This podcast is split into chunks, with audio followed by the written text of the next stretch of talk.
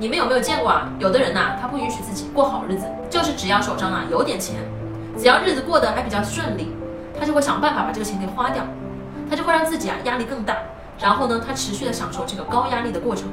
樊登说啊，他的岳父就是这种人。后来呢，他发现他岳父童年呐是有问题的，就是他岳父小时候呀曾经被父母呢伤害过，在他岳父小的时候呢，身体不是很好，得了疾病。很早以前呢，农村有种风俗，就是孩子呀是快不行了，就把孩子放在门口，让他自生自灭。他到现在呀，仍然记得那个场景。他那个时候呢，都十岁了，然后他的父母啊，就给他换上一身黑衣服，把他放在门口，坐在那里等死。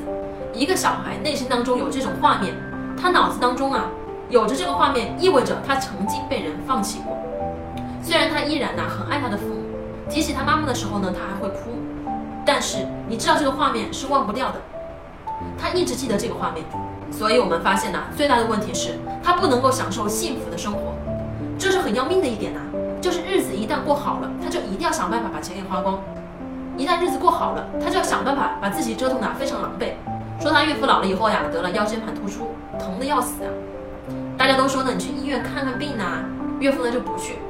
你问他为什么不去，他特别得意的说：“你们谁都没有办法承受我这样的痛苦。”你理解他的内心吗？他是以承受痛苦为荣，就是他觉得承受痛苦这件事情呢是很酷的。他会说我的压力多大呀？银行天天找我，他就得益于呢自己的压力大，得益于自己身体上的痛苦。